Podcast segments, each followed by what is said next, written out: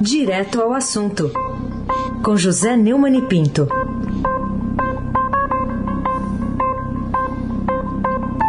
Oi, Neumani, bom dia. Bom dia, Raíssen Abac, Carolina Ercolim. Bom dia. Bárbara Guerra, Almirante Nelson e o seu pedalinho. Afrânio Vanderlei, Clã Bonfim, Emanuel, Alice Isadora. Bom dia, melhor ouvinte, ouvinte da Rádio Eldorado.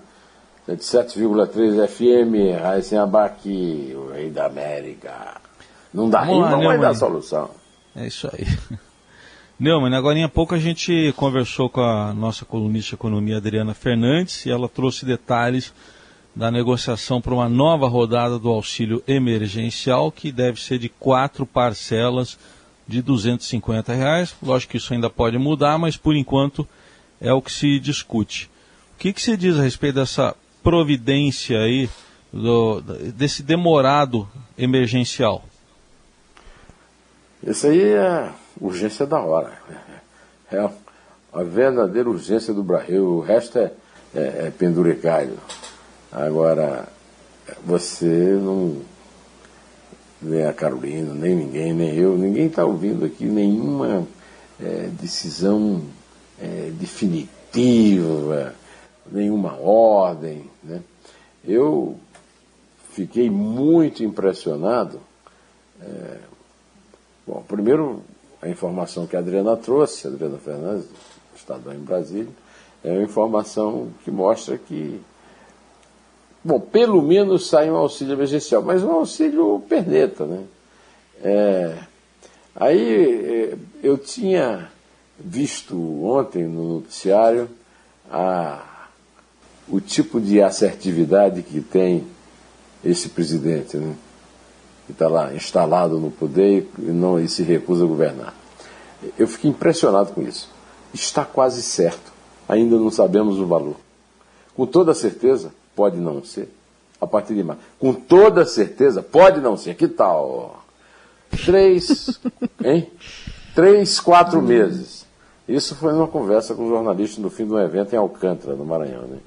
Isso que está sendo acertado com o Executivo e com o Parlamento, também porque temos que ter responsabilidade fiscal. Agora, não tem que ter responsabilidade fiscal para comprar cerveja para milico, né? pelo dobro do preço. Né? Agora, dá, dá dinheiro para o pobre que está precisando para tocar a economia, aí sim. Ah, mas ah, o que eu acho que a, assim, a grande demonstração é, de consideração com os outros, de amor ao povo, está nessa frase. Não adianta ficar chorando em casa num dia em que o Brasil registrou 1.452 mortes. Mas não adianta. Primeiro, esse idiota não sabe o tamanho disso. Porque ele não sabe. Ele não consegue contar mais de três. Um, dois, três e acabou. 1.452 mortes, imbecil.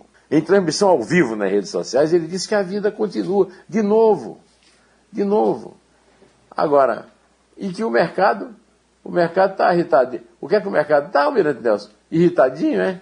Não diga. E o pessoal do mercado, qualquer coisa que se fala aqui, vocês ficam irritadinhos na ponta da linha, né?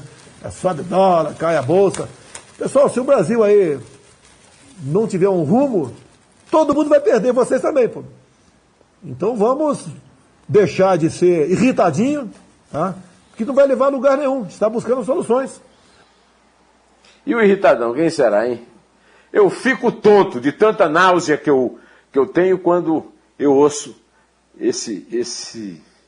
Dizer o que desse mandrião, desse covarde, perverso, é, que o povo instalou na presidência da República e essa oposição vagabunda e preguiçosa também não consegue tirar, mas está querendo tirar mais um pouquinho do naco é, da picanha dos milicos. Carolina Ercolim, vamos falar de que, Carolina Ercolim? Tintim por tintim. Não sei se você vai, eu não sei se você vai diminuir a náusea com o próximo assunto. É, vamos falar sobre o PSB, partido que agora quer apurar esse gasto militar com picanha e cerveja. É um achado, né, mais um que a imprensa fez sobre os gastos né, dos militares em 2020. Picanha de R$ 84,14 o quilo. Cervejas especiais de puro malte a R$ 9,80 cada. Olha aqui. Cerveja. Esse preço aí, vou te contar. Hein? Isso em tempo de restrição do orçamento e. Ah, todo mundo vai perder, pô, pô, pô. As Forças Armadas Brasileiras, essa porcaria de Forças Armadas Brasileiras, usaram dinheiro público ao longo de 2020 para bancar a compra de mais de 700 mil quilos de picanha e 80 mil cervejas. Para um dos cortes de carne mais nobres do país, foram escolhidas como referência é, peças mais caras. Entre as cervejas, privilegiou-se o puro malte, entre outras. A despesa com bebida alcoólica e carne de churrasco foi o tema de uma representação, como a Carolina chamou a atenção aqui, de deputados do Partido Socialista Brasileiro, é, ao Procurador-Geral da República. Mas essa outra anta, esse filho de assessor de dedo duro na ditadura, o Augusto Aras, filho de Roque Aras, servidor, serviçal de Chico Pinto, pseudo-esquerdista, delator, dedo duro na ditadura, isso vai lá mandar investigar nada? Isso vai esconder para continuar babando o doma dos milicos no Brasil. O Reis já mostrou aqui que consegue cerveja pela metade do preço. Isso é porque ele não gosta de cerveja. Gosta de Malsbia, né? Malsbia? Porque é docinho. Você não está grávida, não. Me lembro que nós vias as grávidas tomam. Eu sei. Eu, essa piada eu ouço faz. Já, ouve muito, né? Uns 40 Nem original eu sou, né? É, é se o possível, o Raíssa. Porque grávido ou não, é, o dinheiro é teu e é meu. E é da Carolina. É, e é de todo mundo. O dinheiro é nosso. E eles rasgam esse bando de corruptos. Aí, Sabac, vamos falar das vacinas, né? Isso, mas em minha defesa eu só digo que eu gosto de coisas doces, é por isso que eu gosto da Mosbir. Bom, mas vamos. Ah, eu também adoro, só, só que eu sou diabético eu... e o diabético tem um gosto muito especial pelo doce. É, pois é. Mas vamos lá, falar desse estoque baixo de, de vacinas. Já tem cidades aí no levantamento que o Estadão fez, né, Mano? A gente trouxe detalhes há pouco, é, prevendo uh, fim, interrupção, não fim, mas interrupção de campanhas de vacinação. O que, que você diz sobre essa logística montada? O Raíssa, eu fiquei ouvindo aí você falando a, a realidade, né? Escondida por esse governo vagabundo, né? preguiçosos, de pilantras, né? de corruptos. E eu fiquei é, realmente aqui impressionado, porque eu entrevistei o Gonzalo Vecina, que você sabe que é fundador da Anvisa, é um grande especialista, ele disse que ele, que é mais novo do que eu, e eu, vamos tomar vacina em março. Estou começando a duvidar. Eu falo isso para Isabel, Isabel não. E a Isabel diz o que o Chico Maria, um querido amigo nosso, foi delegado de polícia, na minha opinião, o melhor entrevistador que eu conheci na vida, na televisão, disse uma vez para o Frei Damião. Ele deu uma apertada no Frei Damião, o Frei Damião fraquejou e disse, tenha fé em Deus, Frei Damião. E a Isabel diz isso para mim, tenha fé em Deus, Neumann. É o Rio, né? Você, você disse a relação, não vou repetir, a situação é desesperadora. Né? E eu fiquei desesperado. Agora, não foi surpresa para mim saber que o desempenho do Eduardo Pesadelo no Senado surpreendeu negativamente até os governistas. Havia expectativa dele que ele conseguisse arrefecer, mas ele, ao contrário, ele estimulou o clamor pela CPI da Covid-19. Mas não adianta nada nesse, nesse Congresso controlado pelo capetão das milícias, né? É, senadores próximos ao Rodrigo Pacheco acham que ainda é cedo. É, quantos mais eles esperam chegar às mortes por dia? 1.400 está pouco para Rodrigo Pacheco, Rodriguinho Pacheco. Vai tomar banho, rapaz. Cada figura que aparece nesse país, cada é, sujeito sem a menor. É, sem a menor empatia, sem o menor amor pelo povo. O Pazuello também surpreendeu os secretários estaduais e municipais quando anunciou no Senado que os leitos da UTI para pacientes com Covid-19 desabilitados pela pasta podem continuar sendo pelos estados porque o Ministério custeará, custeará o, por meio de, de reembolsos. Né? São reembolsos que o, o Ministério não está pagando. Né? Por exemplo, ao que eu saiba, até hoje, o Instituto Butantan não recebeu um centavo pelas, pelas vacinas que vendeu a esse governo de caloteiros e ladrões. Carolina Ercolim, tintim por tintim. No dia D, na hora H. É isso aí. É, vamos falar um pouquinho sobre uma decisão importante né, do, do, Supremo Tribunal Federal sobre a tese do direito ao esquecimento. A maioria entendeu que isso cria ou pode criar precedentes que devem modular decisões sobre o tema no país, né, e, e, e talvez impor uma censura prévia, foi a, a, o argumento usado por alguns ministros.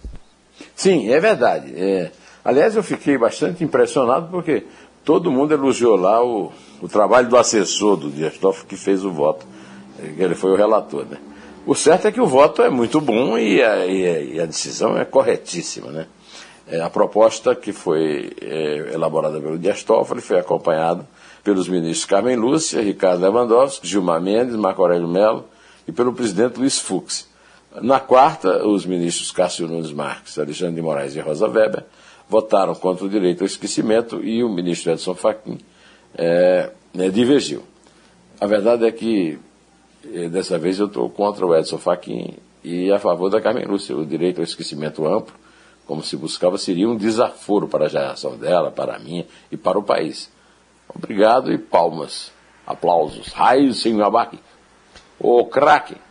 Outro assunto do dia, a ordem de despejo né, do presidente da Câmara, Arthur Lira, para o comitê de imprensa lá do, do da, da, Câmara dos Deputados. Só que mudou o local agora, né? não vai mais para o subsolo, né, Neumann? O que, que você diz sobre, sobre esse assunto? Mudou o local, mas não mudou o objetivo. O objetivo é impedir a descoberta de notícia ruim, que é o sol que sai do Congresso, e a circulação da informação. Isso ele não vai conseguir. Né? Ah, ah, o, o, o, tal do Arthur Lira está para prestar serviço ao, àquele que financiou a escolha do nome dele para a presidência do, da, da Câmara dos Deputados, mas isso ele não vai conseguir, ele não vai conseguir porque o direito ao esquecimento não passou, né? Felizmente. Nós não vamos esquecer. A história não esquecerá desse idiota. Carolina Ercolim, tintim por tintim.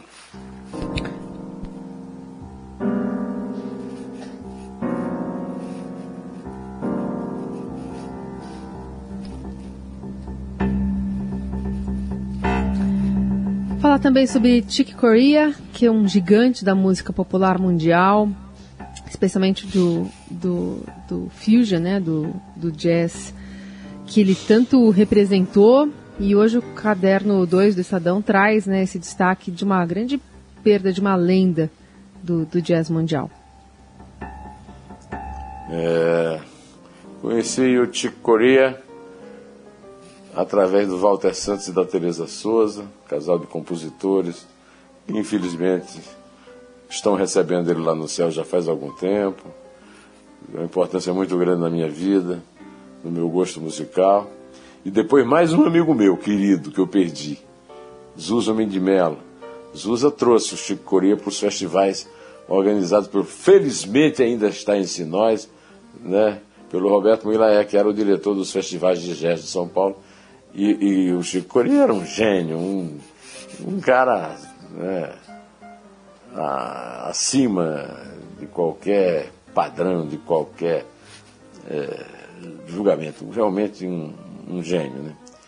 É, o, o, a, quando ele. O, eu conheci o Chico Coria, ele ainda estava em muita, em plena atividade, e ele misturou o, o Fuso, que você falou aí, que é o rock, é, é, o, o, jazz, né? Para reagir à onda do rock que estava é, pondo o jazz para escanteio, né? Mas ontem também morreram duas pessoas com quem eu tive muito contato. O primeiro foi o empresário Mário, Paulo Francini, né, que morreu em decorrência de complicações da Covid-19 aos 79 anos, no Hospital Sírio-Libanês desde o mês passado. É, o, o, eu conheci o Paulo naquela famosa negociação histórica com os metalúrgicos do ABC, na, da qual emergiu Lula da Silva. O Paulo fazia parte da diretoria lá do, do da Fiesp, junto com Cláudio Bardella e com o presidente da época, Luiz Euládio Bueno Vidigal. Eh, eu convivi muito nessa época, eu trabalhava no Jornal do Brasil, na sucursal de São Paulo, e acompanhei a cobertura dessa negociação. Outra, outra pessoa que. Ah, encontrava muito com Paulo, porque eu frequentava muito, depois que a pandemia eu não consigo mais, mas eu fui convidado honrosamente pelo Delfim Neto para Comissão de Economia da Fiesp. Ele fazia parte e eu encontrava com ele nas reuniões é, que o Delfim convocava. Né? É, o, com o terceiro eu tenho uma história recente. Esta semana, você sabe que eu tenho uma série chamada Neumann Entrevista, e eu pensei em entrevistá-lo, liguei para ele, conversei com ele, ele elogiou muito o meu livro Neumann Entrevista, tem uma entrevista com ele, e morreu.